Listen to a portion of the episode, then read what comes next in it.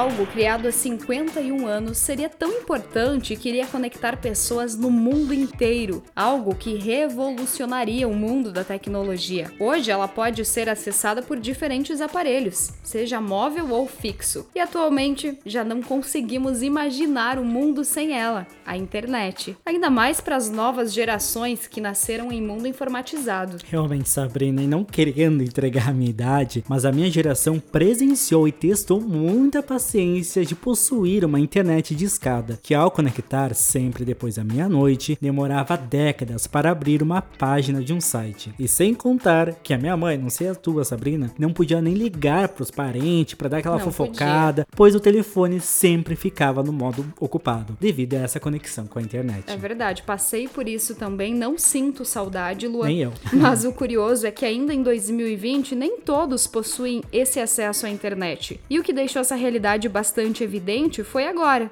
quando as escolas tiveram que fechar as portas devido à pandemia do coronavírus e as aulas que até então eram ministradas presencialmente tiveram que migrar para o online. Mas o que fazer com a parcela de estudantes que não têm acesso à internet, já que a educação é um direito de todos? E é para responder essa e outras perguntas que nós damos início ao nosso episódio 15 do podcast Entre Linhas. Eu sou Sabrina Bertolo. E eu sou Lua Berti e bem-vindo ao episódio Nas Entrelinhas dos Desafios da Aula Online.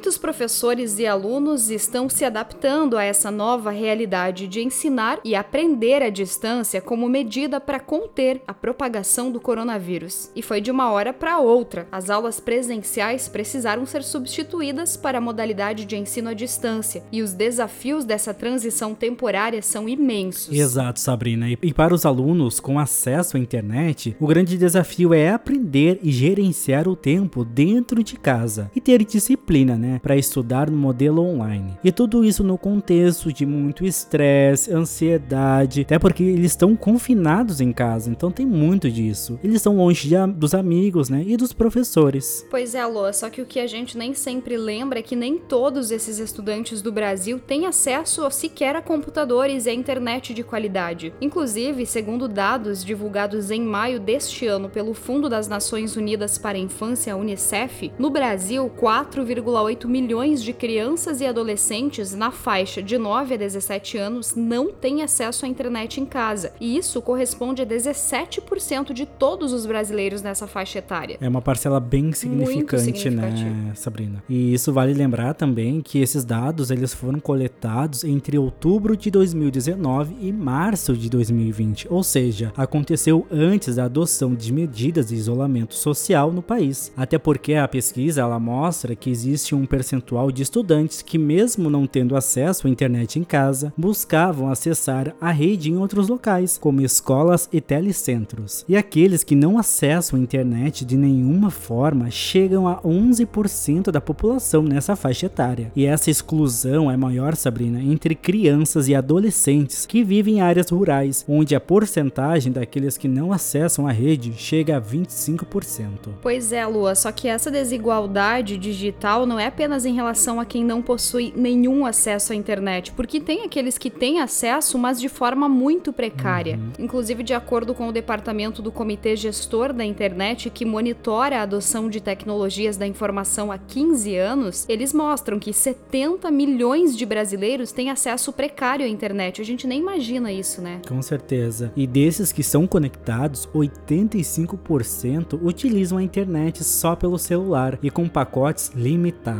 E em situações que exigem trocas mais sofisticadas, como download, streaming e videoaulas, o acesso por franquia de dados a usuários já pobres é considerado de baixa qualidade. É, Lua, e outro fator que devemos pensar é que mesmo se o cidadão tenha dinheiro para contratar um bom serviço de internet, se estiver em um bairro periférico, por exemplo, pode não ter o mesmo serviço de bairros nobres, né? Com certeza, e é nítido isso, Sabrina, que essa transição do presencial para online trouxe e ainda vai trazer muitos desafios para os professores e para os alunos, devido à questão de acesso à internet. E para falar sobre essa realidade bastante preocupante, conversamos com a professora Rúbia Dalabrida Herman, que atua na educação básica há 20 anos. Rúbia, como você vê essa questão da desigualdade de acesso à internet? E será que todos têm a mesma oportunidade? Trabalhei em todos os níveis de ensino e na educação básica em especial, e fomos pegos todos de surpresa com essa mudança na nossa rotina, né? Uma mudança abrupta que tornou bem difícil os nossos dias. Então, dizer que foi fácil se adaptar a essa nova rotina não é verdade. Foi, foi bem difícil para nós, enquanto professores, e para os alunos da mesma forma. Com alguns alunos, a gente não consegue nem esse acesso simplificado de poder estar tá tendo um mínimo contato. Então, algumas famílias, eles, eles não têm, a gente não consegue chegar até eles nem mesmo pelo WhatsApp, né? Porque é preciso um celular, é preciso toda uma condição que possibilite estar inserido nesse mundo digital, né? Nesse mundo que não é para todos. Infelizmente, não são todos que estão incluídos nisso. Nós temos um grupo excluído muito grande e invisível.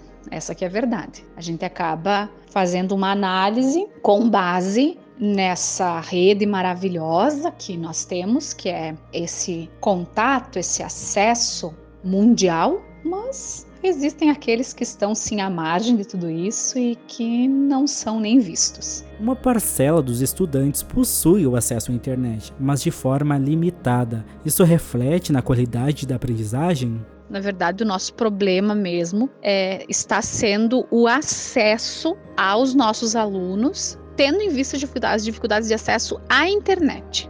Então nós temos uma ilusão assim de que ah, todo mundo tem um celular, todo mundo tem acesso à internet, enfim, e isso não é exatamente dessa forma.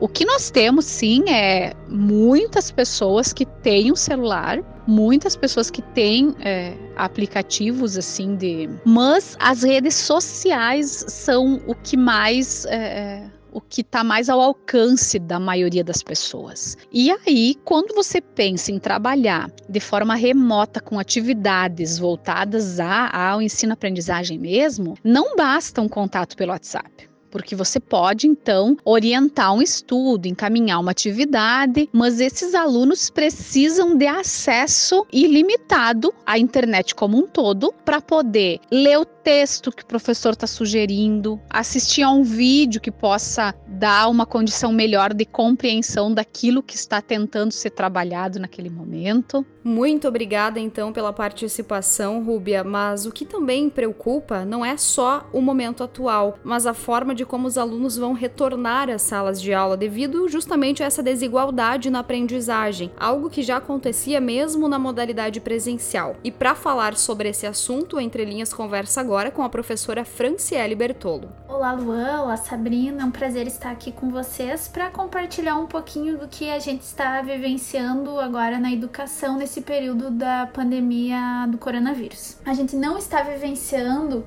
uma educação à distância, tá? Isso daqui que a gente está vendo na educação não é educação à distância, até porque a gente não teve tempo para se preparar para isso, mas é uma tentativa de não perder o contato com os nossos alunos e manter eles é, ativos. Uh, então eu me preocupo realmente é com o retorno para a escola. A desigualdade de aprendizagem ela já existia dentro da sala de aula antes da pandemia. Porém, agora no retorno ela vai ser ainda maior. Uh, nós não tivemos tempo para nos organizar e tudo que estamos fazendo é novo. Já fazem aproximadamente 70 dias que a gente está um, distante da escola, né? E o que a gente já pode perceber que fica bem evidente, além dessa disparidade no acesso das tecnologias, é que mesmo aqueles alunos que já estão inseridos nesse mundo tecnológico, eles possuem muita dificuldade na utilização de aplicativos como Word, como PowerPoint, até mesmo para fazer o acesso ao portal do aluno e publicar suas respostas, né, das atividades lá. E agora a gente está sofrendo as consequências da, da, negligência com esse trabalho com a tecnologia, né? Esse não, essa não utilização antes tão evidente da tecnologia na sala de aula, deixa agora o nosso trabalho ainda mais complicado. Muito obrigado, Franciele. E para saber na prática como é que está essa situação, nada melhor que conversar com o um aluno. O Igor, que mora em Redentora, interior do Rio Grande do Sul, vai contar pra gente como está sendo a experiência em um local onde nem todos possuem acesso à internet. Igor, como é que tu tá fazendo aí na, na tua escola? Como é que tá sendo? Tu tá pegando as atividades na, na, na escola? Como é que tá sendo? Nesta última semana eles foram na minha casa entregar as atividades e Atividades de que disciplinas? Todas as matérias. É. E depois, quanto tempo você tem que voltar para entregar essas atividades? Gente não entrega as atividades. Você acessa a internet? Como é que vocês fazem para fazer? Ou como é que tá o controle que o professor sabe se tu fez as atividades ou não? Não tem muito isso. É.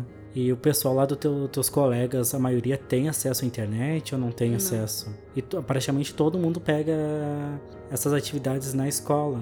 É. Quando que tu tem que voltar agora pra escola lá para pegar mais atividades? Hum, acho que agora no próximo mês, dia 15. E como é que tu tá achando desse novo processo de, tipo, antes tu, te, tu ia na aula, via teus, teus colegas, né, fazia as atividades na aula. Tu tá vendo muita diferença nessa questão de só pegar as atividades e... É, mais chato, né? Já não tem um professor para tirar uma dúvida. Em que série que tu tá? Oitavo. Eles só dão as atividades pra gente e a gente se vira do jeito que a gente pode. Obrigada, Igor. E fica outra dúvida: como amenizar os impactos da desigualdade digital?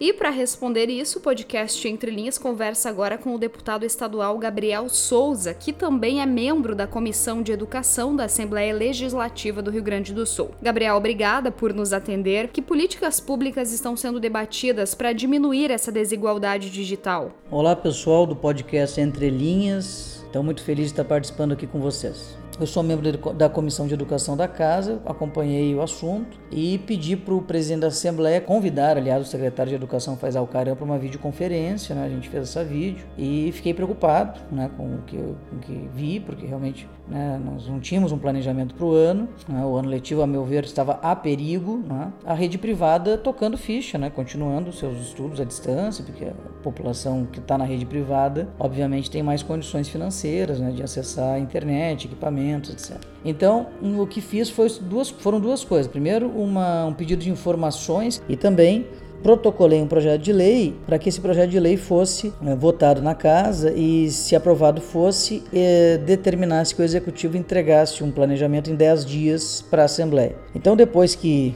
isso tudo aconteceu, fui convidado para ir na secretaria, né, para expor as minhas ideias, minhas preocupações, né, gentilmente o secretário me convidou e fiquei lá duas horas, né, conversando e debatendo com a equipe dele com ele e apresentei para ele várias sugestões. Duas delas é, foram acolhidas. Uma é a questão da teleaula, né, em especial para os estudantes do ensino médio, através da TVE e da TV Assembleia. É, a TVE custa 17 milhões de reais por ano para o Estado, né, e ela é subutilizada. E essas duas televisões juntas, dois canais juntos, atingem 47% da população. Então nós teríamos aí já um, uma atenção aí para metade, digamos, da, da, população que tem é, matrícula no ensino médio né, do estado. Isso é importante porque o Enem até agora há pouco estava tava previsto né, para acontecer, né, então a gente tinha que ter muita atenção com isso. Bom, e depois também ofereci a outra sugestão que eu acho que é o objeto desse podcast, né, dessa, dessa edição, que é a questão da internet para os alunos da rede pública e para os professores. Né? Como é que a gente bolou então a ideia que eu apresentei lá para a Secretaria de Educação? É o seguinte: cada família que tiver um smartphone em casa, hoje 94% das famílias, segundo o IBGE, no Brasil tem smartphone. Alguém na família tem smartphone. Né? Obviamente não é o estudante que tem que ter o, o smartphone, mas o pai, a mãe, o irmão mais velho. Alguém da casa né, tem o smartphone. O Estado disponibiliza um site, ele se cadastra. Né? São só quatro operadoras que existem, né? a Oi, a Vivo, a TIM, a Claro Digital. Então é muito fácil, tu pega o número do, do aluno, da família né, que cadastrou, envia eh, os números para cada uma das operadoras e tu vai eh, então contratar internet na velocidade de 50 megabytes por segundo por mês para acessar especificamente um aplicativo, que no caso é o Google Classroom ou o Google Sala de Aula. Gabriel, essa internet ela seria apenas para rede móvel? Essa internet vai ser só para rede móvel, não vai ser, ela, ela é para o chip. Né?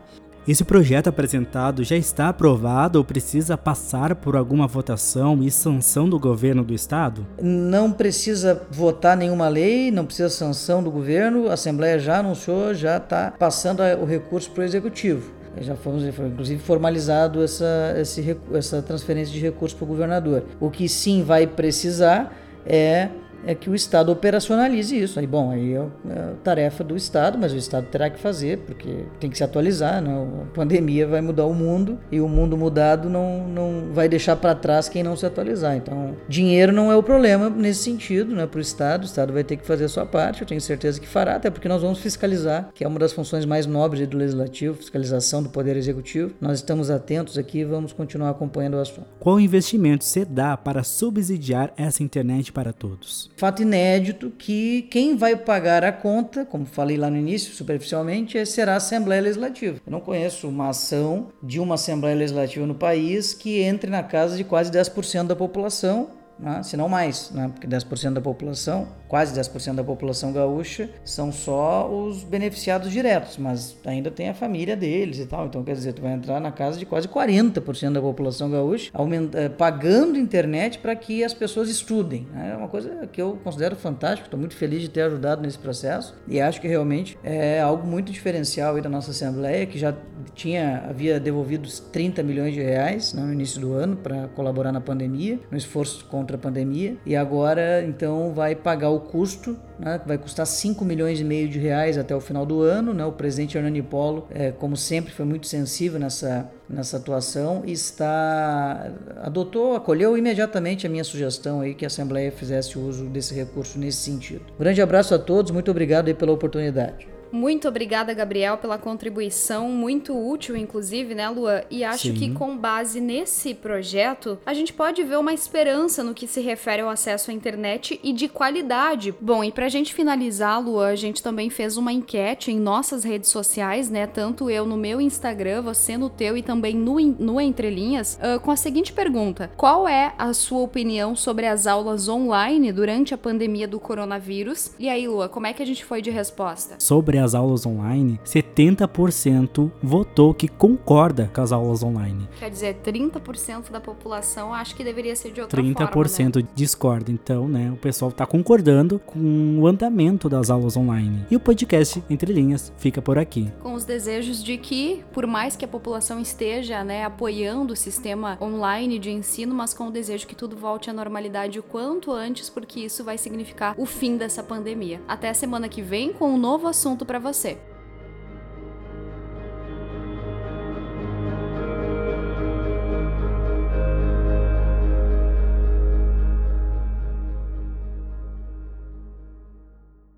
Lembrando que nós estamos no Instagram, no arroba podcast Entre Linhas. E eu estou no arroba Sabertolo. E eu no arroba LuaBSS. Lembrando que estamos disponíveis no Spotify, no Google Podcast e na Apple Podcast. Ah, e também estamos disponíveis no site noroesteonline.com. Voltamos na próxima semana com muitas histórias e informações para você. Até lá! Tchau!